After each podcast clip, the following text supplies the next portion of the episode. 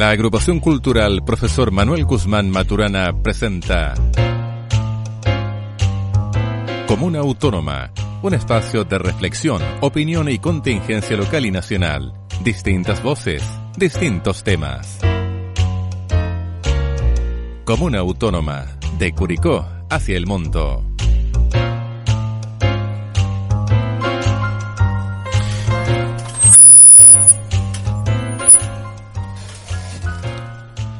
Siempre tuve la sensación de que Gustavo detrás de su guitarra se protegía del mundo como quien protege su corazón en el campo de batalla tras un escudo. Sin embargo, cuando nos sentábamos a conversar largas horas, presentía en sus ojitos azules una tregua. Creo que se sentía cómodo a mi lado, había algo en él feliz y sosegado, y una especie de agradecimiento de la amistad y el cariño que genuinamente encontraba y que siempre encontrará en mí. Él sabe que lo quiero y tengo la suerte de sentir que Él me quiere. Gustavo, sigue buscando tu camino a Ítaca a pesar de los cíclopes y sirenas. Aquí te espero porque aún nos queda la canción más importante de todas por hacer. Mientras tanto, tal como me enseñaste, uso el amor como un puente, ese que nos une todo el tiempo. Quise comenzar el programa de hoy, que llamamos La música remedio infalible, con las palabras del prólogo del libro Cerati en primera persona de Maitena Oitiz, un prólogo que hizo Shakira y que iba más allá de la creación musical, sino de la comunión humana que logró con Gustavo Cerati. Y, eso es lo que queremos hoy conseguir, eh, ir más allá de la belleza de la música infinita, por supuesto, más allá de la creación, eh, llegar al espíritu de lo que significa eh, crear y sentarse al piano a cambiar el mundo. Pablo, muy buenos días. Muy buenos días, Juan Pablo, y muy buenos días, estimados auditores. Muy contento eh, por el programa eh, y por el tema, que es absolutamente regocijante, eh, es un regocijo para el espíritu siempre hablar de música, escuchar música, pensar la música, hacer música. Pensar la música, justamente, la esencia. Em, a propósito de música hoy día y de escuchar música, hoy día vamos a escuchar a UPA, a Roberto Parra y a Sting. Ahí ya les vamos a ir presentando los temas. Un saludo muy, muy especial a Jorge Moya. Él eh, supe el otro día que nos escucha siempre. Así que es, justo y necesario eh, saludarlo y agradecerle siempre su, su compañía. Jorge Moya, un abrazo por, por, escucharnos siempre. Bueno, vamos a entrar en materia, eh, Pablo. Teníamos una deuda con nuestro invitado. Obvio.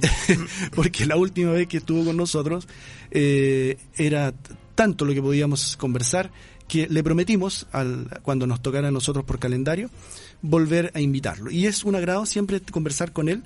Me refiero a Rodrigo Moraga, director musical. ¿Cómo está Rodrigo? Muy bienvenido a nuestro planeta. Eso, muchas gracias Pablo, Pablo, muchas gracias por eh, invitarme nuevamente. Estoy muy contento porque ya le dimos el puntapié inicial a este año que comienza en todo lo que es los elencos artísticos que en lo personal me toca dirigir, tanto en el Instituto del Talento, que le mando un cordial saludo a los chicos que se están preparando, que tienen más ratito clase, tienen que darle el recital los alumnos antiguos a los nuevos, esta vez les toca. Eh, les mando un saludo cordial también a todo el resto de los elencos, a los coros del Instituto San Martín, a la Camerata Vocal, Coro de Niños, eh, a Lúdico la Consultora, a Pablo, Francisca y Alejandro, que son mis grandes colegas y amigos con los cuales estamos trabajando en un proyecto bien bonito que también eh, es de confraternidad, que en el fondo una parte muy importante sobre la cual me gustaría como partir la reflexión de hoy y también a mi querido estudio vocal español del Estadio Español de Curicó, a las Radas del Pilar, que eh, me colaboraron mucho ahora porque les pregunté también ayer con respecto a justamente el tema que nos, nos moviliza hoy de, de, la emoción y la música. Así que un, saludito para todos, ojalá no se me esté quedando nadie en el tintero, pero si se me queda alguien, por favor, a todos los tengo muy presentes y les mando un abrazo cariñoso de inicio de día. Pablo, como quieras. Sí, yo básicamente eh, quisiera comentar preguntándote a través de una, de una frase. Eh, dicen que la música expresa lo que no puede ser dicho y aquello sobre lo que es imposible permanecer en silencio. Y, me llama la, la, atención y me gustaría consultarte eh, tu opinión respecto, por ejemplo, a que el, el grupo eh, Pink Floyd ya. acaba de hacer un tema después de 25 años referido sobre la guerra en Ucrania. Mm. Eh, y, tu opinión, ¿por qué, ¿por qué pasaron 25 años y por qué esa, ese tremendo talento se explota, se expresa eh, después de 25 años con un hito tan perverso eh, como es una guerra? Qué linda la pregunta. Yo creo que es como parte de, de lo que le pasa a los artistas en general, que las situaciones muy... Eh, extremas movilizan emociones que se transforman y se tienen que transformar porque si no el artista muere, no es artista, se tienen que transformar en, en, una obra plasmada. Y no lo ha hecho solamente un artista hoy día movilizado por el tema de, de Ucrania, sino que lo han hecho muchos compositores que justamente viendo como trascendente el tema y tener que decir algo al respecto, lo han transformado en canción o lo han transformado en poema o lo han transformado en cualquier tipo de expresión pictórica, etcétera. Porque bueno, en teatro musical hay algo que, que, que todos saben y es una máxima del teatro musical que claro, cuando el actor ya no es capaz de de decirlo con palabras, lo tiene que decir cantando. Mm. Y es un poco lo que, lo que creo me remite tu frase, mm. que, que, los artistas deben de alguna manera tener la posibilidad de poder eh, transformar estos hechos en, en, algo en algo sanador porque en el fondo la música sana y cuando y cuando el artista tiene la capacidad de hacer eso del fondo eh, lograr la sanación por medio de un acto entre comillas, eh, salvador, eh, no van a cejar en hacerlo. De hecho, eh, en el mundo coral, John Ratter hizo hace poco una composición también para todos los coros del mundo y muchos se unieron, miles y miles de voces, en, en, una, en una gran partitura que se llamaba también como, como en, función de Ucrania y de, y, de, y de esta gran ola que es la, la ola salvadora de la música para que se sientan en, en compañía y en unión, que creo que es una palabra muy clave para el día de hoy. Exacto.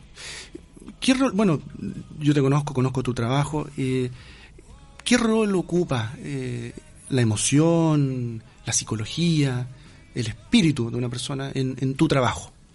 No solamente en tu trabajo creativo, sino también en relación a tus alumnos y alumnas. Sí, la emoción es un, tremendo tema. Yo ahí eh, estoy al debe porque siento que eh, está todavía inexplorado el territorio de la emoción en el artista. Porque no es lo mismo la emoción en, en la conducta humana general de una persona tipo que, que, trabaja, que tiene familia y que tiene algún pasatiempo y que descansa. Que son como las cuatro actividades que uno, uno pensaría ya. Pero el artista tiene este ocio creativo que de repente... Eh, juega malas pasadas o juega muy buenas pasadas, pero te generan montañas de adrenalina que hay que hacerse cargo y eso no es tan simple de, de conseguir. Yo lo veía como, como los chicos en Broadway manejaban el tema de la energía, como, como ellos, los actores, las actrices de teatro musical, eh, intentaban sortear todo esto, eh, el rol de la energía en el tema de, la, de hacerse cargo de sus emociones. Porque, claro, dicen, cuando el artista siente una emoción intensa en el escenario, el artista sintiendo la emoción se aprieta. Entonces el artista no tiene, no, no debe sentir la emoción, sino que debe proyectar eso para que el auditor sea quien se emocione. Qué buen punto. Mm. No, no se reflexiona siempre en eso. No, y sobre todo que yo tengo mi torpedo acá para que los auditores no vayan a, pensar de que soy un, ah, un un prócer eh, en la música. Estoy con un torpedo, pero eh, creo que, nos, que nos, nos, puede ayudar mucho a, a dimensionar.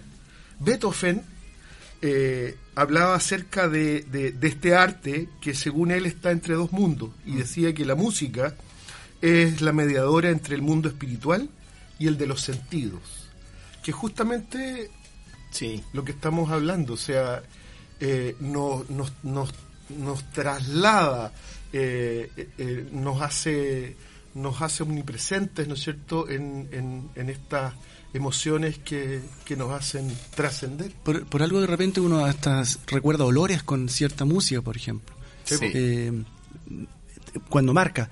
Yo me acuerdo cuando mi mamá se estaba yendo y ella estaba en un trance. Eh, alrededor de una hora antes la despedimos con música y ella se fue escuchando música. Bueno, eh, en el mundo en el mundo de la medicina eh, se ha estudiado mucho eh, el, el, mundo de la sinestesia, que es justamente la capacidad que tienen algunas personas de de sentir colores, de ver colores y de interpretar los sonidos y hacer el enlace con colores. porque ellos de alguna forma tienen un, un sentido mucho más desarrollado al, al oír música eh, y al, a los olores que dices tú. El mundo de, los de los sinestésicos es, es, un mundo precioso, porque ellos gozan de un sentido más desarrollado, donde mezclan olores, sonidos, colores a través de la música. Es precioso ese mundo de los colores y el mundo de la sinestesia y el mundo de, en el fondo, eh, saber o sea, tener esa especie de capacidad de trasladar mm. una dimensión a otra dimensión. Los niños, en el limbo de la fantasía en el que viven, cuando están en la más tierna infancia, tienen muy vívida esa capacidad de, por ejemplo, sentir que el do es azul, que el re es amarillo y que y uno les hace le hace pintar con sus deditos, por ejemplo, una obra de Beethoven, una obra de Bach, etcétera, y ellos pueden lograr la, la temperancia cromática de lo que el, sonido da, pero a través de una experiencia visual. Entonces, el transformar el sonido, que es algo que se escucha, en un color, que es algo que se ve, es parte de, este, de, estos procesos sinestésicos. Pero dentro de los mismos procesos sinestésicos, yo creo que el despertar espiritual que se produce en este trance que ustedes mismos hablaban de la música es eh, esencial para poder evocar algo lindo, positivo, que se experimenta como la gente llama así, emoción. Esto me causa, entre comillas, emoción, claro, pero emoción, uno, uno podría indagar mucho más qué es lo que significa eso. Y, y, tal vez, y tal vez dentro de eso, este trance espiritual, como también ustedes hablaban, eh, sería eh, algo que nos conduce a, a un bienestar, aunque sea impermanente, pero un bienestar y ese bienestar es lo que la gente ama y goza cuando la obra sonora eh, lo envuelve y lo abraza. En, en, el trabajo coral se ve mucho eso. O sea, la palabra unión, si nos vamos como a la base de la palabra unión, tiene, tiene, tiene un núcleo que es como unus en latín, que tiene que ver con, con, con, lo unitario, con lo único, casi como un concepto, un concepto medio budista incluso, y, y el ion como sufijo de, de, de, la, del accionar, o sea, eh, accionemos ser uno. Y en el accionar ser uno es muy bello porque se sincronizan almas, voluntades y corazones. Y ese momento en el que todo se sincroniza hace que se experimente esa fusión entre yo y el todo. es, ese como, esa como gota en el mar. Hace muchos años me tocó ver una película que me, me, hace recordar una escena que, que, a mí me hizo mucho sentido. Y era una, una escena donde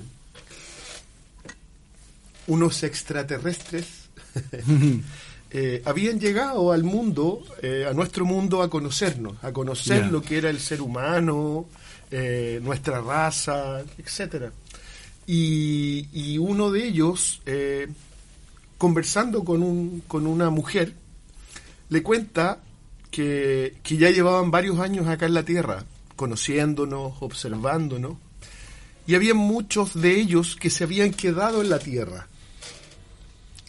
Y la mayoría de ellos se habían quedado por la música, por el sonido de un saxofón, porque se habían enamorado y habían quedado perplejos y atónitos con con este con esta emoción mm. de lo que implicaba los instrumentos, la música, etcétera. Y, y, en el fondo fue muy bello sentir eso, o sea, de que venga otro desde justamente lo que dices tú, lo uno con mm. la otra edad, mm. que podría ser un mundo, ¿cierto? Sí.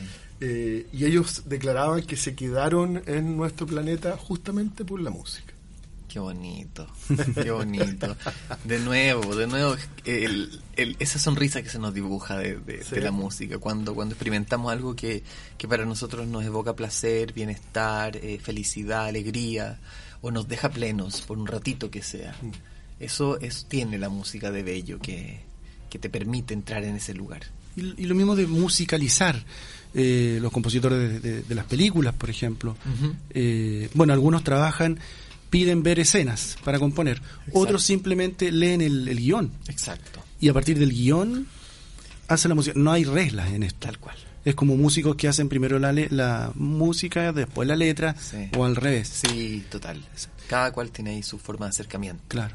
A ti cuando diriges, yo creo que la emoción de ver, sobre, por ejemplo, en las audiciones, cuando recién están pensando una obra, este tema de la emoción de lo que te transmite la, la cantante o el cantante es muy importante para decidir, me imagino, para ti. Sí, sí, de todas maneras. O sea, nosotros, nosotros, bueno, hay, hay muchas cosas que, que además perseguimos eh, no tan solo lo, que es la riqueza interpretativa y, el, y, la capacidad para poder generar un mundo un mundo espiritual de bienestar, sino que además hay, hay todo un tema de las competencias técnicas que pueda tener y las competencias humanas que pueda tener el cantante, en este caso el intérprete, porque en, en definidas cuentas eh, los cantantes tienen que, además de poseer una linda voz, poseer el, el, amor al trabajo bien hecho, el rigor, la disciplina, la constancia, la perseverancia, que son muchas, muchas, muchas aristas del, del ámbito de la carrera artística que nos van delineando un perfil para poder trabajar y para poder sostener lo que es un, un camino dentro del ámbito eh, performático y dentro del ámbito compositivo, como, como dice Juan Pablo, eh, yo creo que es clave eh, el ser capaz de tener un método. Y dentro de los métodos está claro, el primero también escuchar la música y después componer y después, no sé, escuchar un sonido y después transformar ese sonido, el caer de una gota de un, no sé, del rocío de la mañana, transformarlo en un, en un canon, por ejemplo, o, ah, o viceversa mirar una palabra y esa palabra que te evoque otro, otro tipo de, de, sonoridades.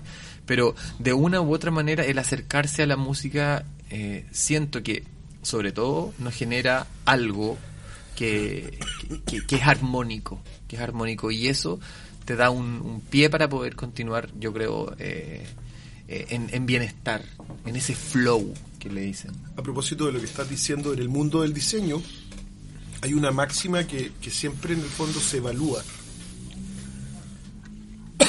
Disculpe.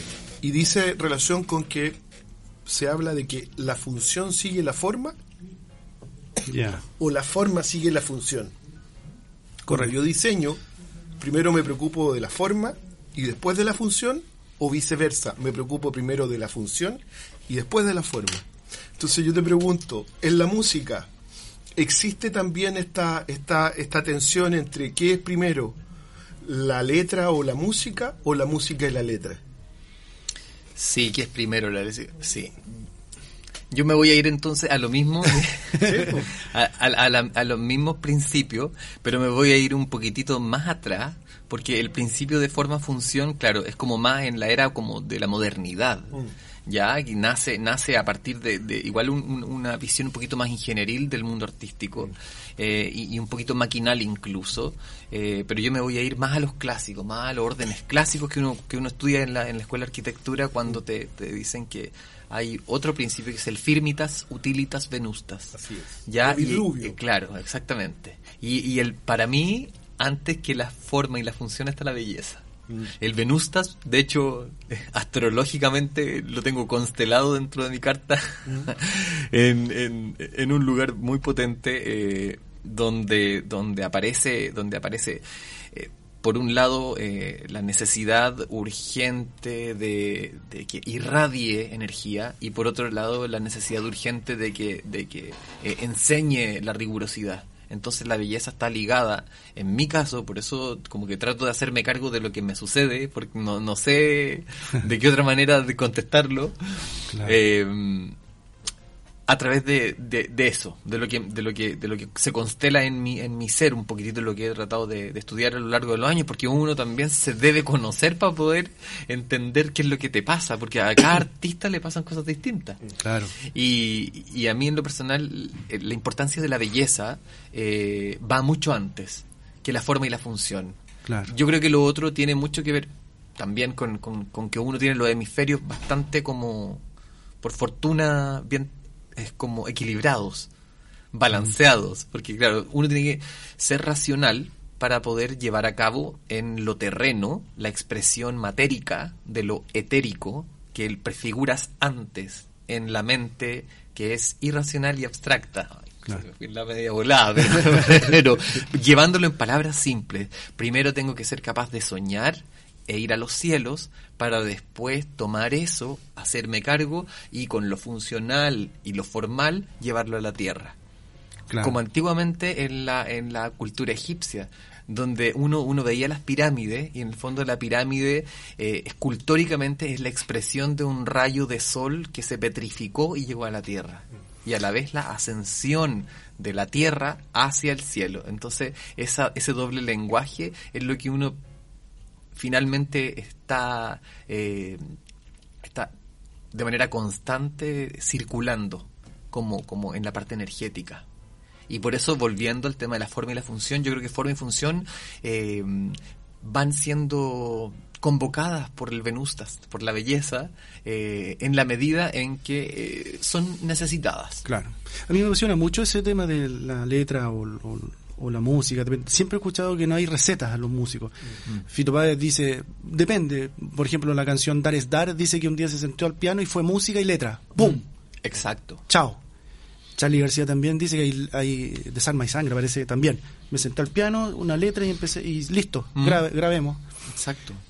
Ya que hablaba de Cerati hace un rato, él no, él trabajaba, dice, se le ocurría un trocito de algo y eh, a partir de ese trocito empezaba hacia los lados, por decirlo hacia los lados, mm. del centro otro trocito y armaba una canción. Cuando tenía toda la canción armada, por ejemplo, no sé, La Ciudad de la Furia, por decir algo, él eh, grababa y cantaba así, pa, pa, pa, pa, pa, pa, pa, y después lo que le sugería ponía la letra. Por lo tanto, no, no hay recetas en esto. O sea, es bonito lo que estás diciendo porque de alguna forma eh, Cerati trabajaba a través de los fragmentos. Exacto, fragmentos. Sí, Charlie le decía que era un arquitecto de la música, le decía. Sí, la arquitectura está metida en todo, por eso es bonito, tan balanceada. Tiene, Oigan, chiquillos, se lo fue la primera media hora y para variar quedamos con deuda con de nuevo con, con Rodrigo, porque tenemos demasiado que hablar. oye, Rodrigo al final tiene que ser parte aquí. Parece que sí, ¿ah? Lo vamos a contratar a la liga acá. Exactamente. Vamos a hablar con, con el dueño del club Así A ver qué nos dice. Oye, Rodrigo, muchísimas gracias. Próximo fichaje. Y disculpa que no podemos hablar de todo lo que hicieron, pero te vamos a seguir invitando. ¿ah? De todas maneras, yo feliz. Feliz ahí, concordemos ahí. Mucho eh, las voluntades para poder eh, generar esta, esta, esta, sincronía y finalmente yo lo paso súper bien con, con, ustedes, de verdad, es una instancia que no se me da nunca y, me encanta, me encanta también poder como eh, tener la oportunidad de filosofar y de, y de, y de también reflexionar sobre tu oficio. Exacto. Que, que es necesario hoy en día, porque el artista en general como que hace, hace mucho, hace mucho, está pero muy convocado. Pero nunca se detiene. Y detenerse es parte de la música porque sin silencio no hay música. Sí.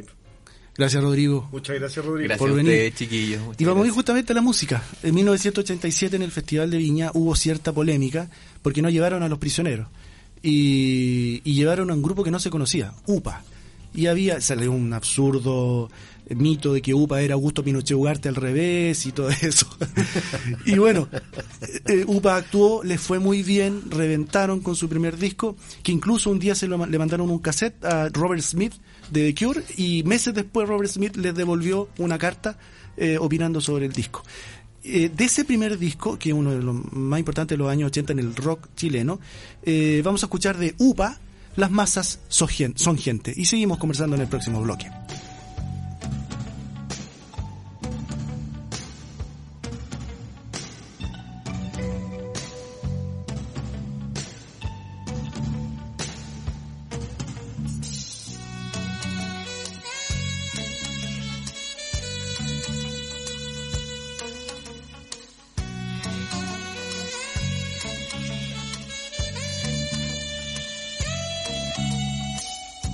detrás de cualquier tipo existe una historia que contar.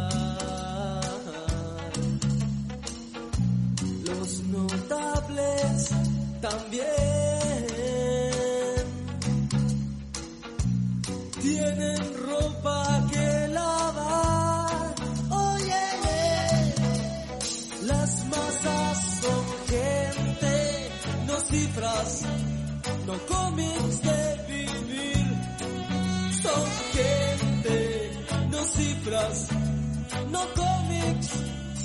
Las masas son gente, no cifras, no cómics de vivir. Son gente, no cifras, no cómics.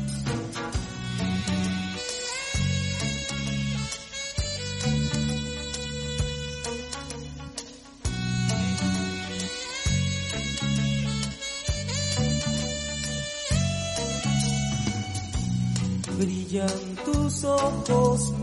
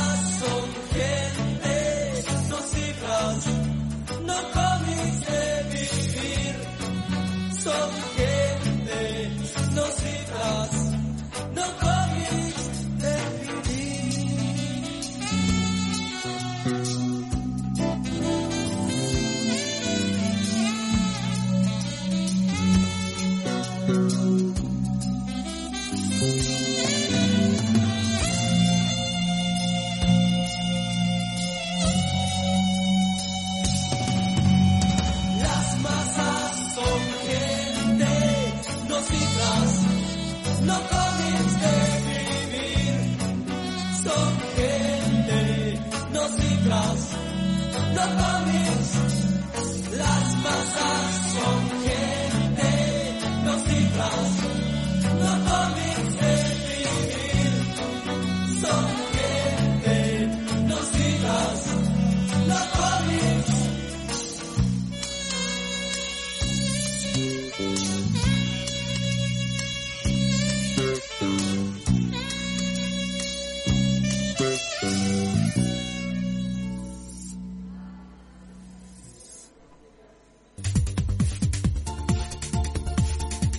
Germania Restaurant. Comida tradicional chilena, carnes, mariscos y pescados de selección, postres de elaboración propia, además de una amplia carta de vinos de la zona.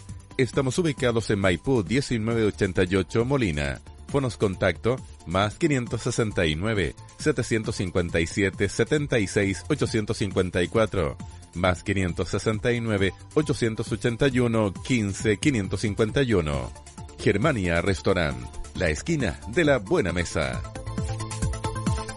Manquehue Servicios, expertos en control de plagas e higiene ambiental para empresas y el hogar. Asesoría completa con el respaldo de un experto en manejo de plagas urbanas. Dirección La Cera 61 Curicó. Cobertura nacional. Mail operaciones arroba mqsa.cl.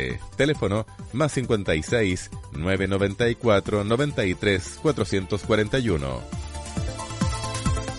Alta odontología del doctor Mario Moya. Implantes y rehabilitación. Carmen 764. Atención con hora programada. Fono 75 232 81 75 o fono WhatsApp más 56 9 843 67 021. Amaco, Servicios Ambientales. Una empresa con 37 años de experiencia en el mercado de los servicios ambientales, con presencia en las regiones de O'Higgins, Maule, Ñuble y Biobío ofrecemos un amplio stock de portátiles para arriendo, servicios de limpiafosas, transporte de riles, rices, entre otros. La experiencia en el rubro y el constante espíritu de innovación en la gestión nos permiten ofrecer un servicio rápido, eficiente y de calidad. Casa Matriz Arturo Prat número 55 Curicó. Fono 75 2 311 750. Mail ventascuricó arroba amaco.cl Sucursales Rancagua, San Fernando, Talca, Linares, Chillán, Concepción, Los Ángeles. Atención de lunes a viernes de 8.30 a 13 y de 14 a 18.30 horas. NG Fotografía, retratos artísticos, fotografía corporativa y fotografía de producto. Consultas al WhatsApp más 569 319 40 798. Instagram arroba marcelogutierrez.fotografía. Estudio Jurídico Gres Pino y Olivos. Derecho de familia, civil, penal y laboral. Abogados especialistas que se encuentran ubicados en edificio Torre Carmen, calle Carmen 775, oficina 1004, piso 10, Curicó. Para contactos y atenciones, red fija 75 231 8204. Correo electrónico paulacuello arroba.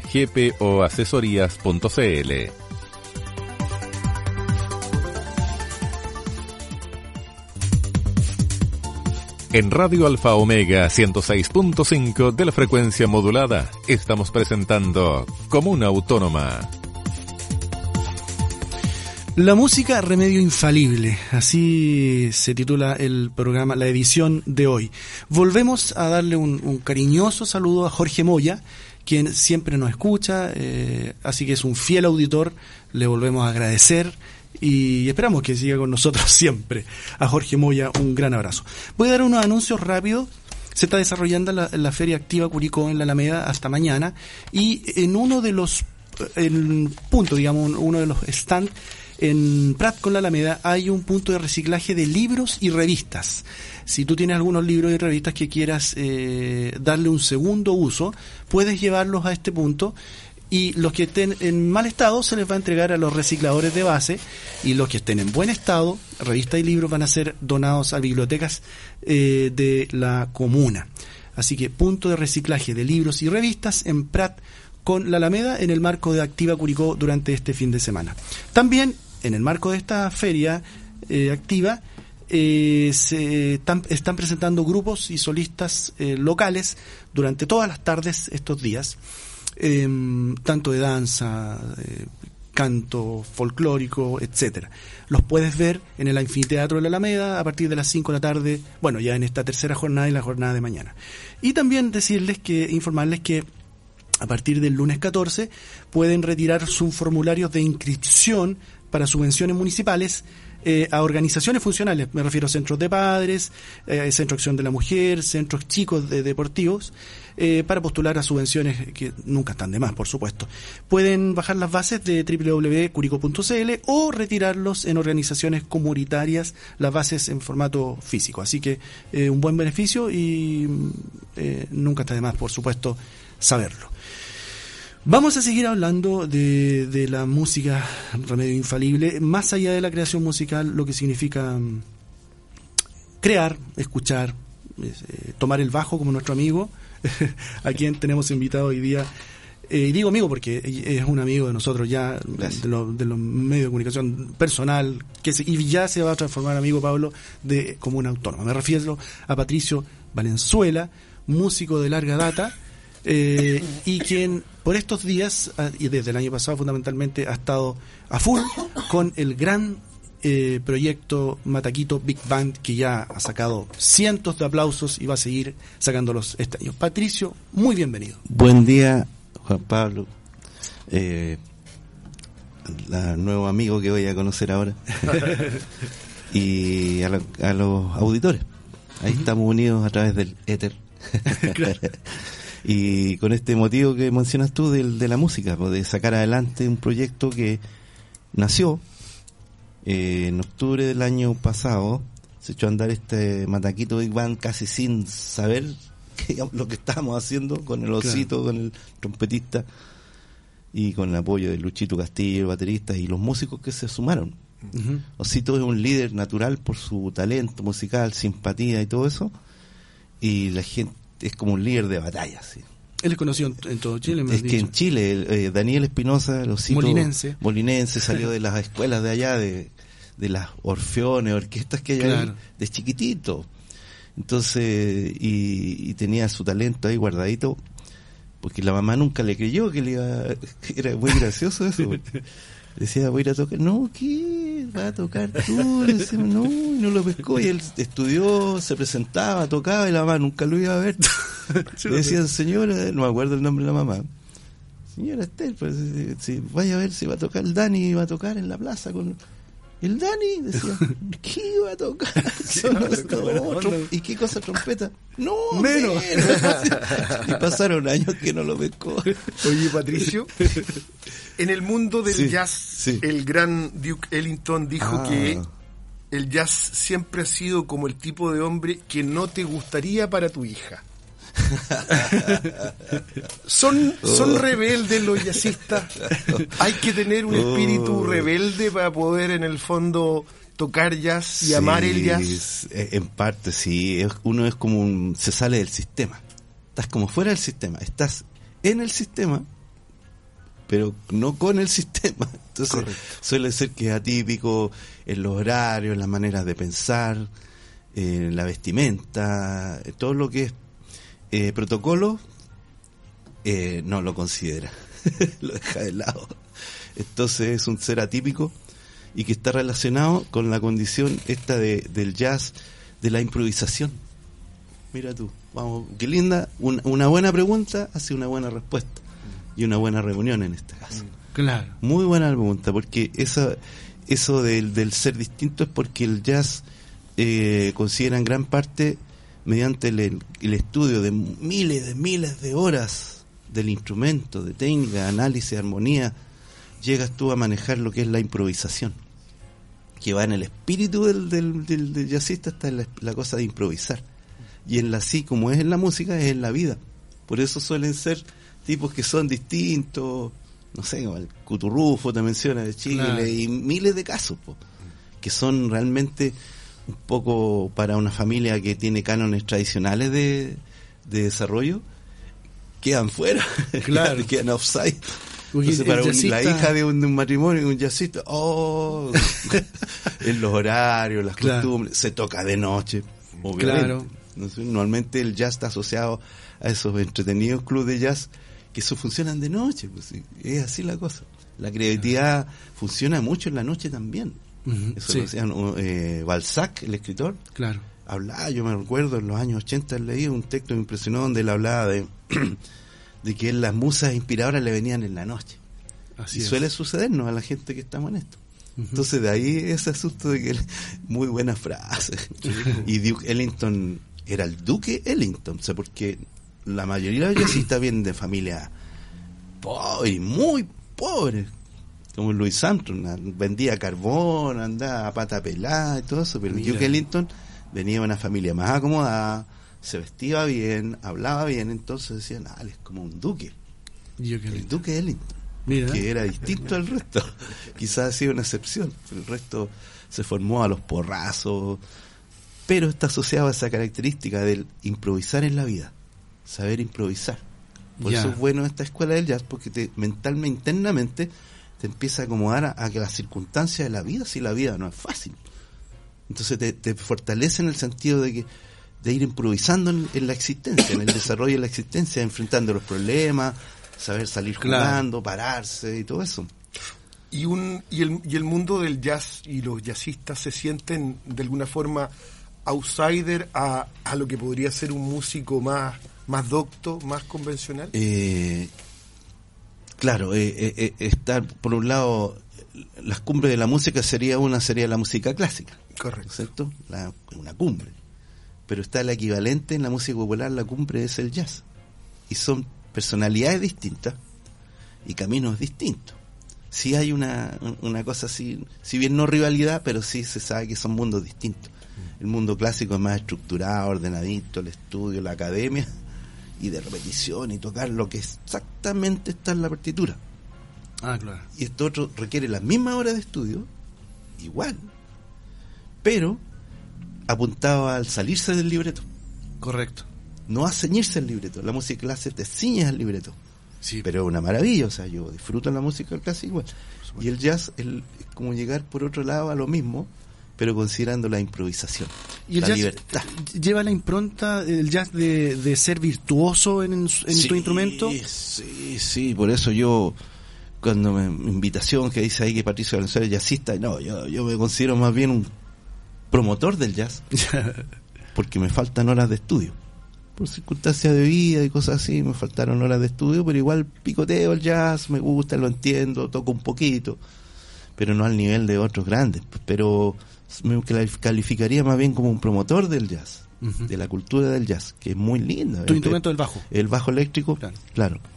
Y, y, bueno, yo tengo ligazón afectiva familiar con el estilo porque mi ex señora pertenece a una eh, familia no- de notables músicos nacionales. Ya. Están inscritos en la, a fuego ahí en la historia del jazz nacional, que es la familia Lecaros. Ah, por ¿ah? supuesto. Mi cuñado, er- Roberto Lecaro, el mayor de la familia. Eh, está Mario Lecaro, jazzista notable, que estuvo años en Europa viviendo y fue uno de los fundadores del Club de Jazz de Barcelona, imagínate. Wow. Entonces, son grandes ellos. El Pablo Lecaro, tremendo bajista, contrabajista. Eh, y los mellizos eh, Cristian y Nené Lecaro, Nené era mi señora, madre de mis hijos. Entonces estoy vinculado efectivamente al jazz por familia. Claro. Una cosa de Mis hijos tienen, mis sobrinos tocan todo, el Robertito Lecaro, el Félix Lecaro, que es un baterista notable, eh, Rodrigo Galarce, en fin, por mencionarte, gente de la familia que son todos músicos del jazz. Mis hijos también van siguiendo ahí la huella.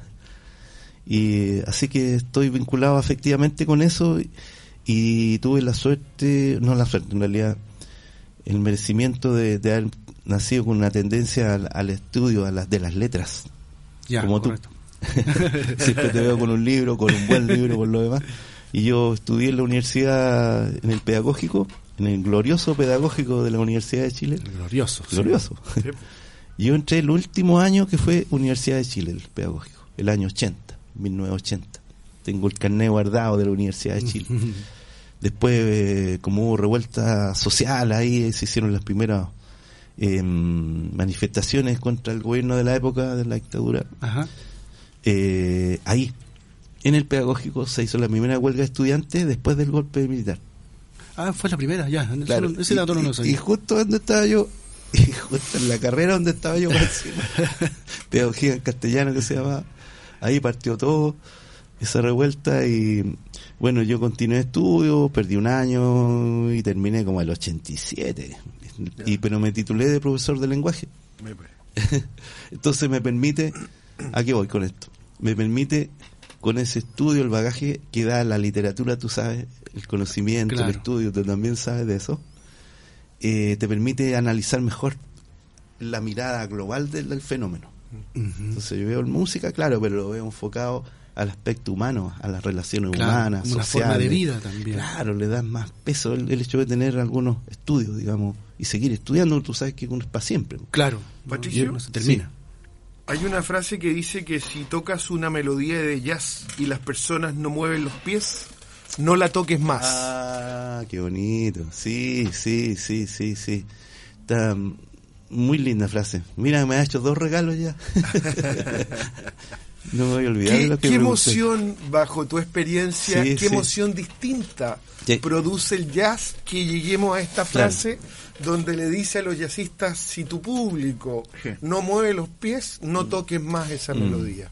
Claro, está vinculado, yo lo veo, a la, emo- a la, a la meta de la música, ya sea el jazz o u otro estilo, que es emocionar. En ese caso el movimiento del pie sería la manifestación de la emoción positiva de esa persona ante lo que está escuchando. Correcto. Entonces, la meta para mí, y yo le digo a los músicos que están empezando y ya que estudian arte y todo, que no se preocupen en la, cuando van a tocar por impresionar a la gente, mm. sino que por emocionarla. Mm. El que emociona, llegó a la meta. ya sea que toque dos, tres notas, y emocionar igual, al lado de uno que toca 100 y, claro, puede asombrar a alguien por la velocidad de ejecución o cosas así, pero no, lo va a emocionar. Entonces acá se cae mucho en eso, en, ese sentido, de, que el músico trata de impresionar. De que ah, diga, no, que toca rápido, que lo que sea, pero no están preocupados de la emoción. Entonces eso va apuntado a eso. O sea, si, si en el fondo lo analizamos desde el punto de vista justamente musical, sí. más que ser eh, un músico docto, ¿es mejor ser un buen intérprete en el jazz? Eh, sí, podría decir que sí. Para justamente producir esa emoción. El que emociona para mí llegó a la meta.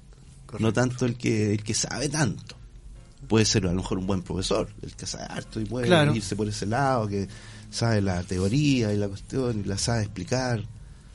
Pero el que emociona llegó a la meta, para mí. Ese es el objetivo de la música, es un, es un don espiritual, la música. Mm. Y, la música, como en general todas las artes, se dice que el que es músico o artista es porque en otra vida tuvo avances espirituales. Mm. Entonces ahora tiene el don. Ah, claro. Ah. Claro, se dice. Se dice. Con eso uno se la saca. no lo digo yo, se dice. Claro, se dice. Pato, ¿qué músicos, a propósito de ello, te, han impactado a ti en, tu vida? ¿Te han influenciado? Eh, ¿O qué música también? Sí, sí, sí. Mira, todo yo he conocido, el, el folclore me encanta. La Violeta Parra con sus magnificencia que tiene de contenido, de cómo llega a lo espiritual a través de la simpleza del folclore. Claro. Notable, notable, A mí me, hemos emocionado. Yo de hecho, en música y unos libros más hermosos que he leído en mi vida son las décimas de Violeta Parra, precisamente. Toda su vida relatada en décimas. Claro. Porque ella tenía la gran influencia y capaz que la única persona a la cual le hacía caso es a Nicanor Parra. Sí, no, porque ella no pescaba a nadie, era, era, era chuca, buen término. Entonces Nicanor le dijo, ya, vos, sería hora que ordenaras tu vida, y le pegó una retada, y tienes que hablar de tu existencia, y cómo no has dicho nada. Y ella se encerró y salieron las décimas. Claro. Maravilla, maravilla, maravilla. Es, notable, un libro infaltable, digamos, para una persona que es amante de la literatura. Entonces, bueno, folclore, ¿qué más? Eh, música popular también, yo escuchaba harto, harto, me gusta. O sea, de hecho, yo soy, vengo de ahí, del mundo de la música popular. que años así, viví de, la música popular, acompañando artistas, tocando todos los estilos habido por haber. Tú tuviste la orquesta de Viña, ¿verdad? No, no la orquesta de Viña, sino que fui a Viña a tocar con Juan Antonio Labra. Ah, fuiste. Yo era el músico de, de, de, de, esa banda de acompañamiento banda de soporte, lo llaman, algo así. De Juan Antonio Labra, trabajé como algo más de dos años con él. Un, artista súper completo en el mundo del popular, no, tremendo, tremendo, tremendo. O sea, era pianista, compositor, grababa todos los discos, los grababa él. Y bailaba muy bien, extraordinario. Yo el año que fui con él estuvo Chayán o Chayán, Chayán. Chayán tuvo el mismo año, pero cuando estaba empezando cuando había salido Chayán de un grupo de, de jovencitos así de Puerto Rico, un grupito de cabritos que era famosillo y de ahí salió Chayán. Claro. Y fue a Viña, el mismo año que el Juan Antonio, pero el Juan Antonio se lo comió con zapatos. Mira. O sea, bailaba mejor, cantaba mejor, componía mejor, era mucho más completo. Así que estuve con él en Viña y después, bueno, hartos otros artistas de esos grandes, pues, con nacionales. Entonces viajando por el país, lo recorrí mil veces de, a lo largo, a lo ancho. Y por eso vengo del mundo de la música popular. Entonces, ahí he rescatado a mil personas del mismo Cherati, no sé. Claro. mucho, mucho. Eh, eh, y el jazz, después empecé a conocer del jazz, a emocionarme con los ciertos compositores, intérpretes. Y la clásica también me encanta, pues sí. La música es un regalo del cielo. Y hay que saber disfrutarlo, recoger de aquí y de acá. Las influencias entonces son muchas. Oye, Patricio, ¿por qué crees tú que el gran Carlos Santana uh, dijo que el rock era una piscina, pero el jazz era todo un océano. Oh, por favor. Te ha matado con las frases, 3-0. 3-0. ¿Por qué le da, por qué Carlos Santana, como el, tremendo músico que es, tremendo, tremendo, tremendo le genera esta esta diferencia de escala. A ver, Mira, en esta frase dice, paremos, mm. eh, el, rock es una piscina, pero el jazz es un océano. ¿Por qué eh, crees tú que...? perfecto, perfecto, lo entiendo perfecto y me emociona la, la, declaración de un grande. Sí, Porque Carlos Santana toca dos notas y uno sabe que es Santana. Mm. Y eso cuesta mucho. Mm. O sea, muy pocos músicos logran eso, decir, ah, todo es Santana toca dos notas y uno sabe que es Santana. Mm. Entonces que un grande, tan popular, diga eso, mm. habla muy bien de él. Correcto. Porque él sabe que el rock es una cosita, es una piscina y el, el jazz, el océano, porque para llegar a ser jazzista tú tienes que estudiar mucho, mucho, y está comprendida la armonía. Por ejemplo, las canciones de él son simples, digamos, armónicamente, y tiene el valor que te llega al corazón con sus notas. Y Lo que hablábamos del emocionar. Populares, claro, le emociona, tiene eso pero el jazz es grande, o sea, hay que de partida estudiar mucho, mm. mucho, mucho, mucho, mucho, te requiere mucho más conocimiento técnico, tienes que ampliar tu mente, el popular como que decir, tenía una parcela de, una hectárea y, para el jazz tenés que tener un, fondo mm, en cuanto a conocimientos técnicos. Correcto. Para poder decir, soy jazzista, uff, que cuesta, mm. cuesta, son muchas miles de horas de estudio. Entonces, muy linda la frase porque él reconoce que para ser jazzista se requiere mucho más que lo que se necesita para ser músico popular. Correcto. Notable, notable. ¿Y en Chile crees que se ha reconocido lo, lo, que se merece el, jazz? Eh, ¿O falta un falta, poquito Falta, falta, sí, falta, está en camino. Está todavía reducido a un circulito pequeñito. Claro. Eh, y ahí estamos dando la batalla, pues, gracias a ayuda como la tuya y la gente que, en fin, es una mm, cruzada prácticamente. Claro. ¿Por qué? Porque hay que, para escuchar jazz, ser auditor de jazz, tienes que educar a la gente primero. Entonces, empezar a, eh, a, educar respecto a los estilos, partir con lo más básico, porque la gente, el jazz no se entiende si tú le tiras un, no sé, un Charlie Parker y cosas así más complejas. La gente ah, no le gusta porque no lo entiende. Claro. Entonces hay que educar el oído. Entonces el jazz requiere lo que hacía Santana, que en el gran océano, para llegar a ese gran océano, para que la gente entienda eso hay que partir de a poquito, a paso a paso, estudiar el Dixieland primero, New Orleans, todas esas pequeñas cosas que son básicas, que te hacen mover la patita, y, ah, y por ahí enganchar a la gente.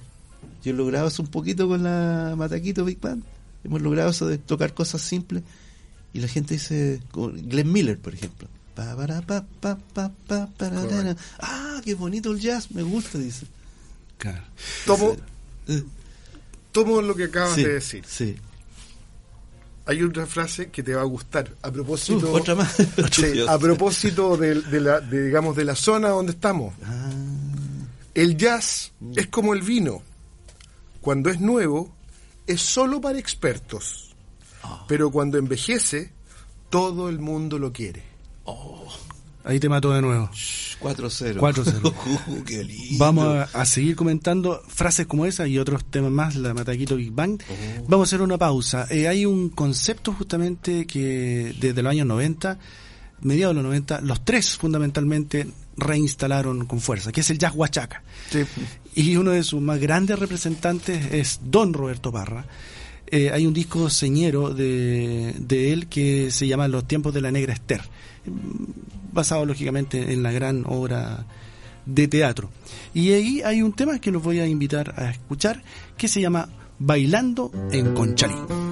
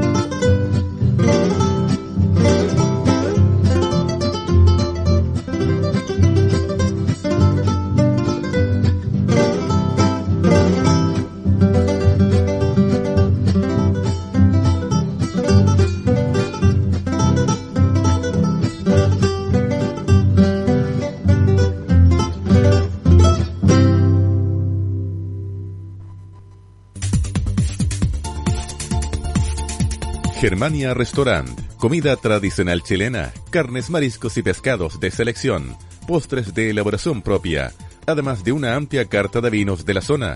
Estamos ubicados en Maipú 1988 Molina. Fonos contacto más 569 757 76 854 más 569 881 15 551. Germania Restaurant la esquina de la buena mesa. Manquehue Servicios, expertos en control de plagas e higiene ambiental para empresas y el hogar. Asesoría completa con el respaldo de un experto en manejo de plagas urbanas. Dirección La Cera 61 Curicó. Cobertura nacional. Mail operaciones arroba mqsa.cl. Teléfono más 56 994 93 441. Alta Odontología del Dr. Mario Moya. Implantes y rehabilitación. Carmen 764. Atención con hora programada. Fono 75 232 81 75 o fono WhatsApp más 56 9 843 67 021. Amaco, Servicios Ambientales una empresa con 37 años de experiencia en el mercado de los servicios ambientales, con presencia en las regiones de O'Higgins, Maule, Ñuble y Bio Ofrecemos un amplio stock de portátiles para arriendo, servicios de limpiafosas, transporte de riles, rices, entre otros. La experiencia en el rubro y el constante espíritu de innovación en la gestión nos permiten ofrecer un servicio rápido, eficiente y de calidad. Casa Matriz Arturo Prat número 55 Curicó. Fono 75 2 311 750. Mail ventascuricó arroba amaco.cl. Sucursales Rancagua, San Fernando, Talca, Linares, Chillán, Concepción, Los Ángeles. Atención de lunes a viernes de 8.30 a 13 y de 14 a 18.30 horas. NG Fotografía, retratos artísticos, fotografía corporativa y fotografía de producto. Consultas al WhatsApp más 569 319 40 798. Instagram arroba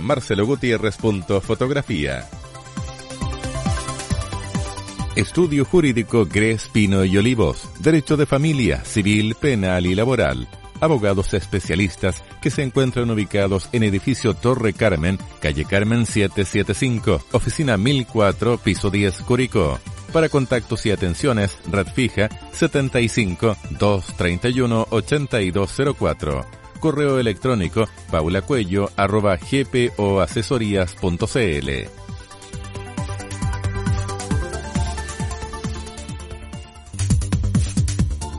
En Radio Alfa Omega 106.5 de la frecuencia modulada estamos presentando Comuna Autónoma. Estamos ya en el tercer bloque final de la edición de hoy de Comuna Autónoma. La música remedio infalible. Y estamos conversando con el músico Patricio Valenzuela. Él dice promotor del jazz, más que jazzista. Oiga, le, les vuelvo a recordar brevemente lo que hablábamos, eh, breve y rápidamente lo que hablábamos un momento. Eh, hay un punto de reciclaje este fin de semana en Prat con la Alameda de libros y revistas. Si quieres darle un segundo uso, puedes llevarla allá. Los que estén en mal estado se les da los recicladores de base y en buen estado se van a bibliotecas de la comuna. Eh, también durante estos días en el anfiteatro de la Alameda se van a presentar varios grupos y solistas eh, locales presentando su música en vivo. Y recuerda, a partir del lunes 14 eh, se pueden retirar los formularios de inscripción de las subvenciones municipales a organizaciones funcionales como Centro Padre, agrupaciones deportivas, Centro Acción de la Mujer. Las puedes bajar de www.curico.cl o retirarla en la municipalidad en organizaciones comunitarias. Pablito estamos entretenidísimos aquí conversando con Patricio. Así que yo, yo, feliz con usted. Yo, le, yo, le, voy a tirar otra frase. Chao. Ah, lo voy a dejar todo moreteado. Pero le, le, va a gustar. Y es de, es de un escritor, de Julio Cortázar. Oh, el perseguidor, justamente. Exactamente, que decía que el jazz es como un pájaro que migra o emigra o inmigra y transmigra, y transmigra porque salta barreras, burla aduanas, algo que corre y se difunde. O sea, Julio Cortázar está hablando de, de movimiento, de pulsión, y tiene de velocidad. Un cuento, eh, una novela corta, le dicen algunos, que es clásico en, este, en esto que estamos hablando, que es El Perseguidor. Correcto. Sí, un llamado a invitación a acercarse al Cortázar es gigante. Además que era grande. Sí, era un gigante, mira lo que dice. Eh, eh, apuntaba al hecho ese que, como es la libertad de la improvisación, mm. que es el concepto básico del, del jazz, te permite ampliar las fronteras de la mente. O sea, tú ya no, la información, yendo al hecho físico, por ejemplo, de una música clásica o del estudio clásico, la información se va siempre por donde mismo, en tus redes neuronales. Por aquí, la cobra, siempre se toca igual, se tiene que tocar igual. Y por aquí. Pero el jazz te permite que la información dentro del cerebro viaje por distintos caminos y empiezas a ver distintos paisajes, a tener distintas percepciones. Entonces ahí apunta, o sea, el jazz te libera la mente, es un liberador. Eh, en, el, en, el, en el programa cuando partimos, que hablábamos con Rodrigo, hablábamos de la sinestesia. Ah. ¿El jazzista tiene esa condición por justamente por esta velocidad con la que tiene que ir creando? Sí, sí, qué bonito el concepto eso, claro. Claro, te, estás, estás, siempre como al borde, no tienes la vida asegurada, sino que estás al borde del barranco siempre. Entonces estás siempre jugando como al límite y, y, eso requiere, requiere valentía, vivir así, mm. como al límite. No mm. todo aseguradito, la cuenta corriente, todo ordenadito, sino que te lanza a la aventura de vivir. Y el jazz está ligado a eso, a la libertad de la mente y el vuelo del, del espíritu. Muy bonito. Bonito ese concepto de la sinestesia, claro. Está, sí, pues traducir eh, las notas en, colores. claro, claro. Es una experiencia de vida. Entonces, mientras más análisis se haga así, al modo en que lo estamos haciendo, muy elevado, se llega a poder disfrutar, a acercarse a lo que es realmente el concepto. O al atreverse a, meterse en el, en el mundo este del, de este arte jazz que es liberador. El liberador rompe estructuras, Por eso cuando partimos, eso que la familia de que la familia no le gusta que, que la hija sea esté metida con un jazzista, porque le quita la estabilidad, la seguridad de vida, de vivir ordenadito, de nacer, estudiar, casarse, tener hijos, y pum. Entonces te hago, una, te hago una pregunta, Patricio. Bajo tu opinión, ¿el jazzista es un hombre feliz o es un hombre melancólico?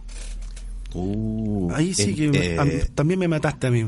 Eh, eh, suele ser por la intensidad, estar más cerca de la melancolía. Mm, yo diría que la sí, felicidad. Sí, sí, sí, porque es intenso, entonces todas las cosas le afectan más. Claro. Hay muchos músicos que dicen que no, no pueden crear felices. Claro, pues, pero sí, de hecho el mejor arte en la historia de la humanidad es el que sale en los momentos de dolor de la humanidad, pues, claro, en la, guerra, en la dictadura, la que sea. Ahí o de el hombre saca lo mejor de sí para poder salir de la oscuridad, se esfuerza y crea arte. Nunca el arte se da cuando está todo bonito, en paz, en calma, ¿no? Se da en los momentos en que el hombre es exigido. Me acordé, me acordé de una súper bonita experiencia que tuve cuando tuve la oportunidad de estar en, en Madrid, mm. eh, de ir al, al museo Guggen, eh, al, al, sí, al Guggenheim, ah, eh, que tiene una de las colecciones de arte moderno mejores del mundo. Oh. Pero es tan bonita la exposición y ustedes me van a entender al propósito de lo que dice Patricio, porque esa exposición parte en 1890 y es un recorrido lineal por el arte moderno hasta llegar a ahora, al 2020.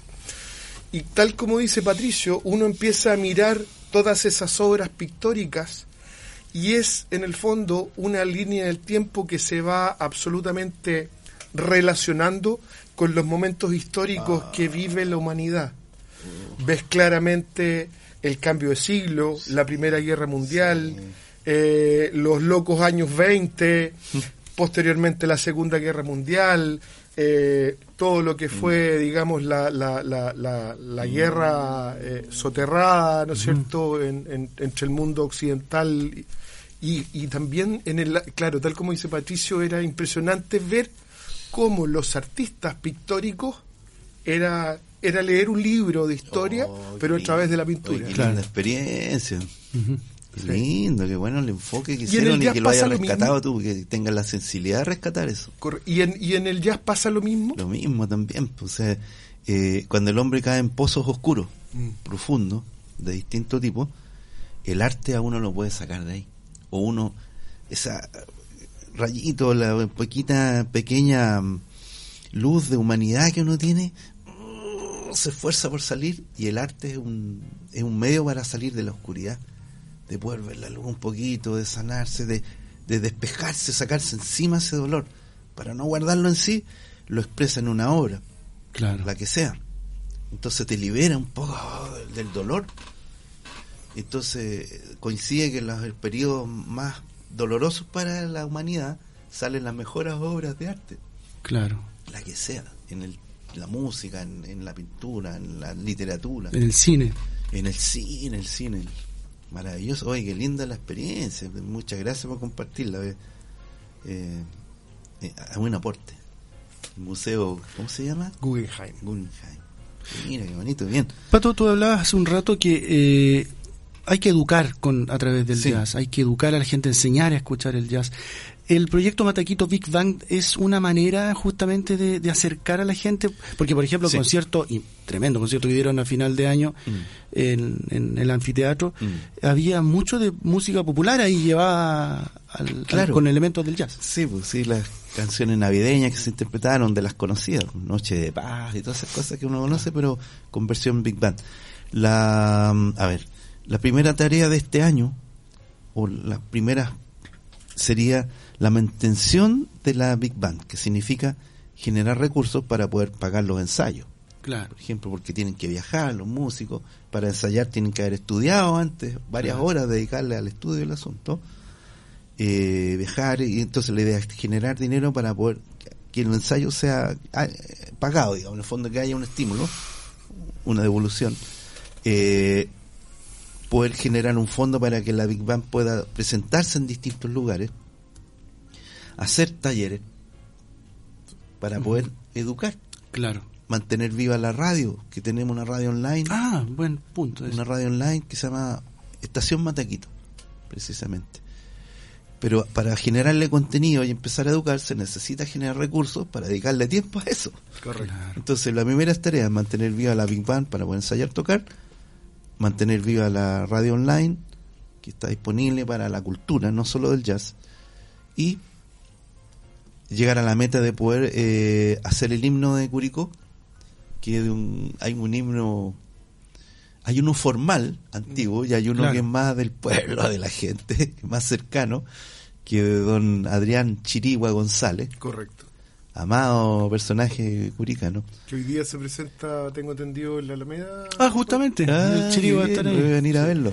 Entonces, bueno, él tiene el himno de Curicó y está la idea de poder hacerle versión Big Band hacerlo en, versión Big Band para presentarlo en la semana aniversario de Curicó. Claro. Para ello hay que ubicar al arreglador, un arreglo de Iván es una tarea mayor. Mm. O sea que vale, cuesta dinero. Entonces hay que generar recursos para eso. Esa es una de las metas. Mantener la Big Band con vida, que pueda tocar, ensayar, mantener la radio y crear este himno. Si logramos eso este año ya sería una, eh, una cosa muy, satisfactoria. Espero yo ando moviéndome ya en la comunidad y recibiendo ayuda como Juan Pablo que ayudó con un dossier de la Big Bang para poder ya ir a, al empresariado, a presentarme más formalmente y hablarle de la orquesta y recibir los fondos de ayuda que aprovechando el, la ley de donaciones culturales. Mm, Entonces, si una persona igual da plata, eh, la, la corporación con contador le hace el proceso y el fondo se lo descuenta de los impuestos. Entonces, espero lograr eso para mantener con vida esto. Y, y, un poquito a, la, a, lo que estábamos escuchando en el disco de Jazz Huachaca. Ah, sí. Muy bonito eso, porque yo tuve el regalo de la existencia de conocer y compartir escenario con don Roberto Parra. Ya. Y con Nicanor Parra. Mira. en el año 80, 81 más o menos. ¿Dónde fue? Tú andabas jugando a las bolitas en esa época. y no está en, eh, en el Teatro Camilo Enríquez en Santiago, eh, que queda en el centro como Amunate y una de esas calles así, teatro antiguo, y en pleno marco de la, de la cosa ahí está Don Pino ahí presente, estaba fuerte, costaba hacer cultura en esa época, era difícil, 81. hasta peligroso. Hasta peligroso. Andrés Pérez, por ejemplo, hacía. Porque te andaban siguiendo, te sacaban fotos, la hacen ahí, la cuestión. Andrés Pérez hacía teatro, obras de 15 minutos, que era que lo que se demoraban los pacos en llegar al teatro para llevarse a los presos. En serio. 15 minutos, listo, terminaba y ya los pacos ya la gente se había ido. Claro, y yo como llegué ahí a recibir este regalo de la existencia, inolvidable para mí, y con el tiempo más lo atesoro y valoro. Resulta que por estar vinculado a la música popular, yo llegué a, tocar con el dios Coro Rojas. Ya. El guaripola de los Lontuenino, ¿eh? Lontuenino, personaje muy gracioso. Muy culto por lo demás. Sí. Se hace leso con la, la, la apariencia así, medio que, borrachín y que como habla. Pero no, el tipo es educado. Vivió su unos años en Europa, habla francés y tiene cuento, tiene cuento, gran compositor. Entonces yo armamos un grupo y empezamos a ensayar con él y a tocar con él. Pues. Tocamos su tiempo con él y el músico curicano precisamente el baterista estaba el Fernando Aesa que el que armó la radio acá el Peineta Toro un guitarrista también de aquí de Curicó y todos sonaban, todos éramos populares no nadie venía del mundo del jazz ni del clásico.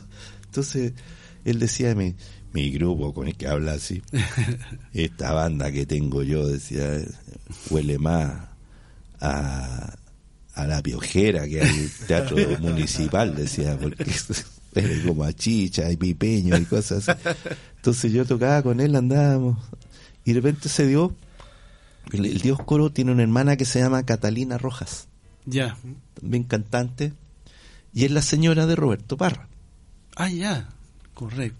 Entonces se armó un espectáculo que se llamó Parra por Rojas. Y yo tengo guardado la ficha incluso. Qué bonito. Parra por Rojas. Entonces eran dos Parra y dos Rojas. Ya. Roberto Parra y Nicanor Parra. y Dioscoro Roja y Catalina Roja. Bueno. Así que, pum, teatro ahí se llenó el asunto y estuve en el escenario tocando jazz guachaca con Roberto Parro, nada menos. O sea, eres como haber estado con Dios, acompañándole en esas cositas que tocaba él, muy entretenido. Tenía muy un manejo bonito. de la guitarra bien Claro, especial. tocaba bien, muy bien, fue con picardía. Picardía. Y Nicanor leyendo ahí la defensa de Violeta Parra en el escenario. Yo le saqué una. Yo nunca pido firma a nadie ni molesto a nadie, no, por no molestar. Ya. Pero don Roberto, por favor, le dije, mire, yo, yo soy profesor, estu- estudiaba lenguaje en esa época castellano. Y le, por- me podría firmar, por favor, esto. Y, y- y escribí en grande en una hoja de blog una leyenda, una frase de los artefactos de Parra, que es un grupo de, de postales Claro. son postales y con una leyenda atrás de, de él. Y esta decía, hágase hombre, señor profesor, déjese de andar poniendo notitas. Mira qué bueno. Eh, Oh, y ese fue mi emblema como, como profesor y lo sigue siendo. sí. Entonces él me la firmó, me decía, pero por favor, me decía, yo tendría que pedirle firma a usted si usted es la artista. Mira, Nicanor Parra diciéndome eso. Así que bueno, fue fantástico. Toqué con Roberto Barra, conversé y compartí escenario con, con Don Nicanor. Y lo interesante de esto, el análisis de cómo este jazz huachaca es como el músico nacional recibió y entendió el jazz. Cómo lo escuchó, lo digirió y lo transportó a la realidad técnica, que no había en esa época información nada. Dijo, "Ah, me gusta el jazz bonito y lo toca como puede. El músico nacional lo toca como puede y creó el jazz huachaca, que es una versión del jazz grande, ¿no Claro. cierto?, de Estados Unidos, pero en la versión chilena es como un, el- es como lo siente apuntando a eso de, de la patita cómo lo siente que rescató Claro. le gustó la armonía pero no tenía el conocimiento técnico entonces lo tocó como pudo Claro. pero le sacó el sabor y le aplicó la picardía de acá y es una es una manera de tocarlo a la campesina por así decirlo Claro. con picardía rescató el swing y le agregó el contenido de acá y como somos nosotros. Entonces es una versión muy auténtica, por así decirlo. El La- jazz huachaca, por La eso forma vamos a cultivarlo. la, a la guitarra de, de otra manera. con- y claro, y con madera, guitarras de palo, así, De de, palo. cuerda de nylon nomás, y bien Claro. tocada, bien brusco. Bien aporreada. Aporreada. Claro. Esto sí más la batería bien ligado a lo que eran los ritmos del swing, Claro. de allá bien básicos, pero sabrosos. Son sabrosos. Y le pusieron la letra de acá, contenidos de acá. Entonces una versión de cómo es el jazz, cómo lo vieron acá. Y se rescató, pues está, existe. Y de hecho nosotros, como te contábamos, vamos a levantar una, una banda de jazz huachaca acá también. Para el cultivo de ese estilo. Además, a propósito de lo que estás diciendo de cómo el jazz se, se trae, ¿no es cierto? Y lo viven los Sí. jazzistas chilenos. Las bases del jazz están en esta, en esta cultura de, que nace con las bases de lo que fue el movimiento de la esclavitud, ¿no es cierto?, Sí. en Estados Unidos. sí. Eh, Mm. y, y nace de alguna forma bajo este espíritu de, de los momentos en donde ellos se sentían liberados a través de tocar y generar esta música. Exactamente, volvemos al punto de lo que de la exposición. Exactamente. que es los afro, pueblos afro, afrodescendientes, ¿no es cierto? Se sacaban el dolor de la esclavitud Sí, haciendo música. correcto. Y como ellos tienen, ellos vienen los negritos, o sea, la gente de color, por así decirlo, en términos más modernos. Eh, no peyorativo cuando dije negrito, sino Claro. una manera cariñosa que uno tiene que ver, ver al- un- antes no- cuando veíamos en Chile no se veían, pero Claro. ahora está lleno. Entonces Exacto. antes uno decía, mira el negrito, Claro. con simpatía, no con afán de, de, de ¿no es cierto? Con cariño. Entonces, ellos vienen del planeta de la música, la raza negra.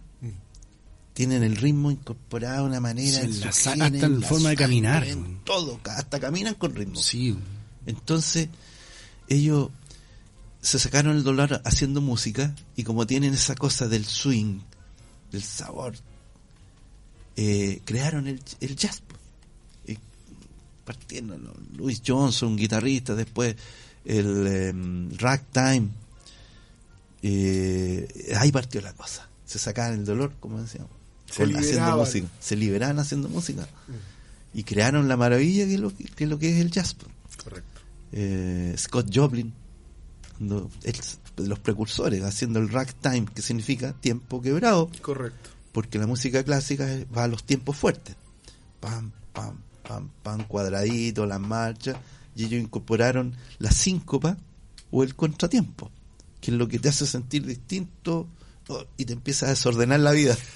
Consulta, a lo mejor voy a hacer una pregunta eh, errada, mm. pero, pero me nace hacerla. Así como en el folclore hace algunos programas atrás hablábamos de la guitarra traspuesta. Claro, con la Mauricio Saavedra. Ah. Eh, en el, en el jazz pasa, pasa algo similar.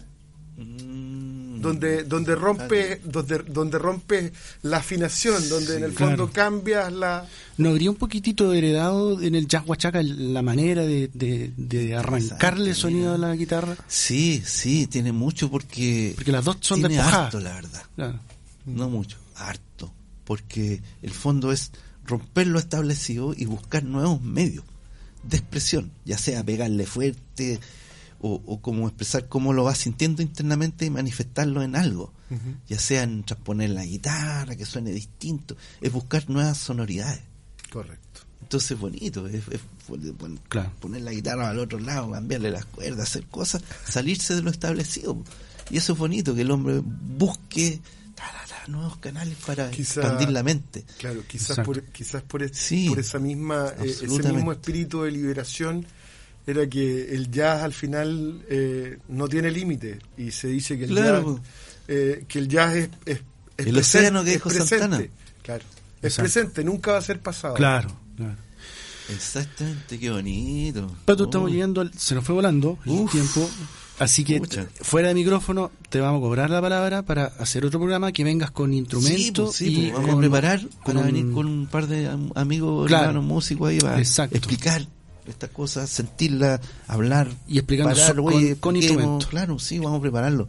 Excelente. Porque parte de lo que de la pretensión mía, de mi hermano de la Mataquito Iván y tuya y la gente que está apoyando el arte. Yo sé que tú vas a estar también sí, pues, atento a lo que vamos a hacer. Idea, la idea, Patricio, es que nuestros auditores Fantástico. Los, los entiendan, los escuchen y comprendan cómo es este bonito proceso de hacer ya.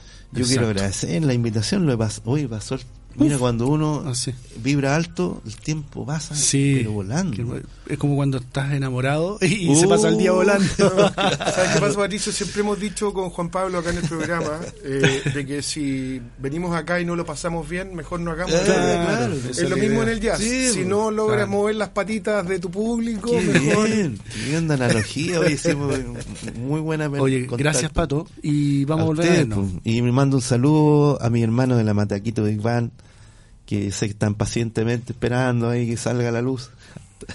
Va a ser buena. pero están ahí, Guaucito, Luchito, la Noe, Flores, el Gabriel, cantante, todos los trompetistas, trombones, eh, en fin, a todos los mis hermanos, Gabriel, eh, los que me pasan en la mente en este momento, los hermanos Coliwinca, que son notables. Yo quiero venir con ellos, tengo que venir con ellos un día.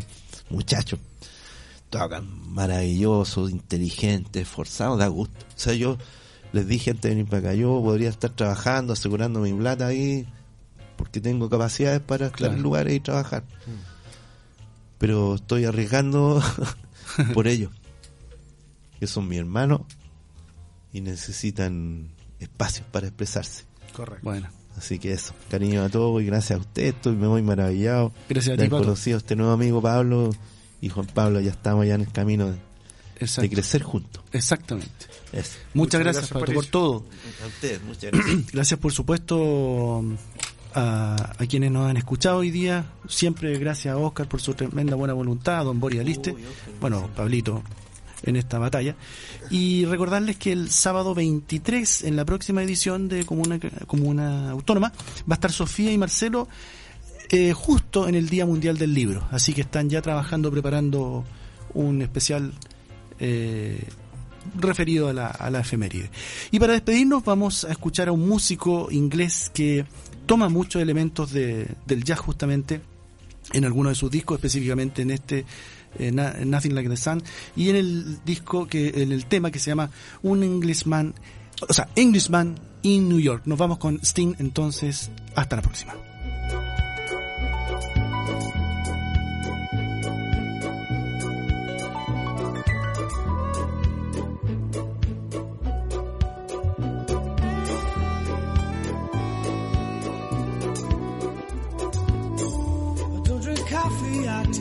My dear.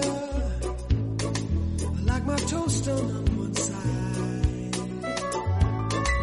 You can hear it in my accent when I talk. I'm an Englishman in